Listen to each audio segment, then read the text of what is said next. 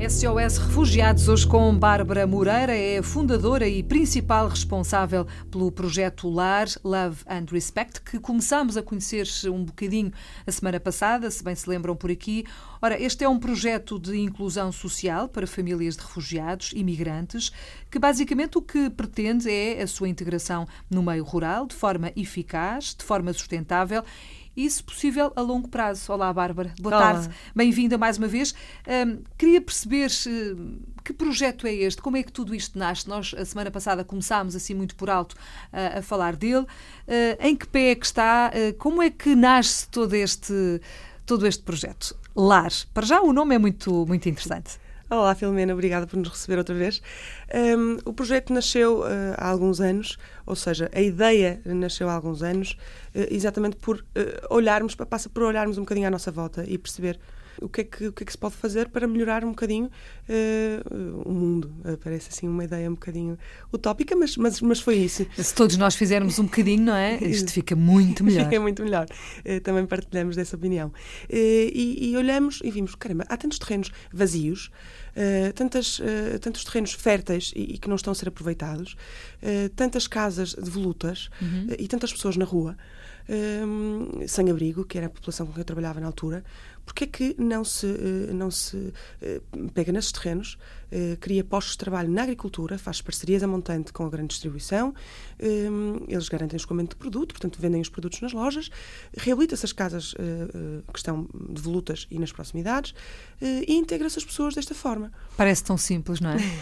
e é, de facto, é simples, dá é trabalho, e é preciso fazer qualquer coisa, não é? é? Infelizmente, o target que foi pensado na altura, pronto, foi apresentado à Segurança Social, portanto, não era muito viável. E não era viável porquê? Porque uh, as pessoas em situação, em situação de sem-abrigo estão em situação de se reintegrar, mas não em situação de se deslocar uh, de, do Porto para, para a Guarda, por exemplo. Uhum. porque tem realmente uma, uma relação umbilical muito forte com, com a cidade onde se encontram. E nesse sentido, pronto, o projeto ficou um bocadinho adormecido. E, entretanto, a situação dos refugiados começou a ficar cada vez mais próxima de casa.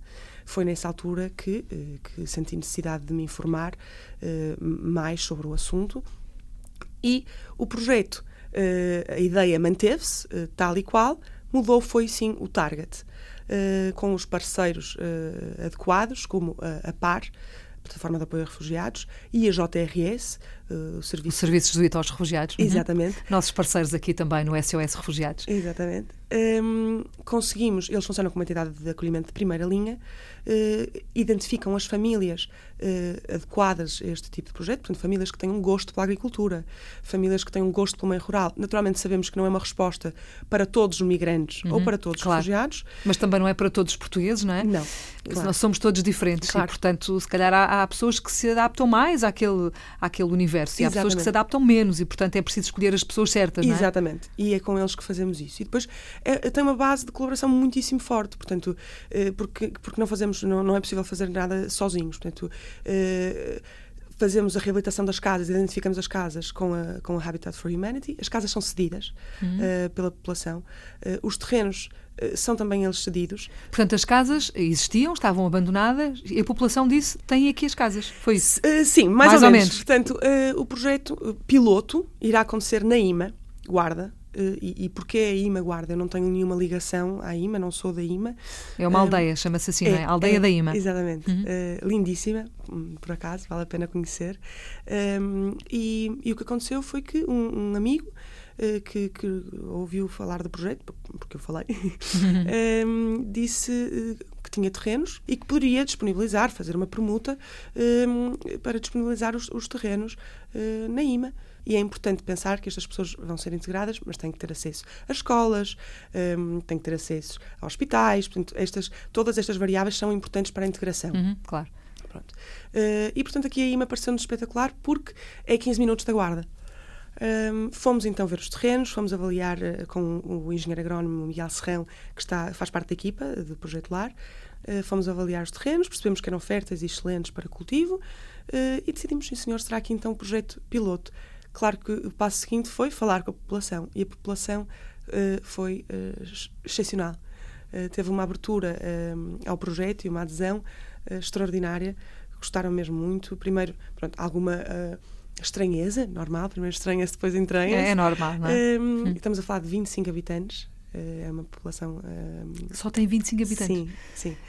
Durante o ano todo, não é? Porque depois há ali há, há uns picos, certamente, no verão. Exatamente. exatamente. De mais gente. Oh, oh, Bárbara, e estas famílias, este projeto piloto vai começar com quatro famílias, não é? Estas famílias já estão escolhidas, já sabem quem são? Não. Estas famílias serão identificadas, ou seja, a PAR e a JRS sabem o perfil que, que procuramos e foi definido em conjunto com eles e serão identificadas mais no final do ano, porque elas serão integradas, portanto, as casas vão estar prontas, portanto, em outubro, é isso que temos previsto, e as famílias serão recebidas em dezembro. E, portanto, até por uma questão de gestão de expectativas, só serão informadas mais para o final do ano. Hum. Portanto, neste momento, o ponto de situação é as casas estão a ser reabilitadas, é? As casas foram identificadas hum. e agora, em parceria com a Habitat for Humanity e com o envolvimento de voluntários, serão reabilitadas durante o verão. Vão ser reabilitadas e depois, lá mais para o final do ano, vocês vão receber as tais quatro famílias. Exatamente. No final das casas estarem prontas, das famílias estarem escolhidas, identificadas e irem para lá habitar uhum. as casas. E de terem os terrenos prontos para, para cultivo, qual é o passo seguinte? Passo seguinte é ter informação em agricultura, porque as pessoas têm que ter gosto pela agricultura, mas não necessariamente formação.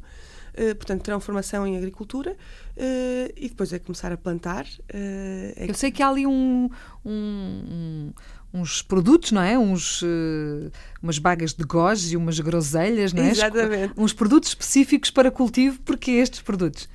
Pelo terreno, portanto, o uhum. terreno é, é, é, propício para esse tipo de culturas por uma questão também de viabilidade financeira e, e, e é principalmente por essas. Portanto, bagas de goji, groselhas e açafrão. Exatamente. Vamos ver. Eh, não tenho dúvidas nenhumas de que vamos voltar a falar, porque quando as famílias chegarem e quando todo este processo estiver em andamento e já, e já quase autónomo, nós vamos querer perceber se está a correr bem, se não está a correr bem. Por isso, fica já aqui um, um outro convite para que volte a visitar-nos. Pode ser, Bárbara? Claro que sim. Muito, muito obrigada, obrigada, por ter vindo e parabéns. E fica provado que, de facto, tal como eu disse no início, a Bárbara é uma daquelas pessoas que faz a diferença, extraordinárias, porque não fica quieta, calada e sossegada no sofá a ver televisão e faz qualquer coisa. Deita mãos à obra, sai da zona de conforto, não olha apenas para o umbigo e ajuda quem mais precisa. É isso que é importante. Bárbara, obrigada por obrigada, ter vindo. Boa tarde. Obrigadíssima.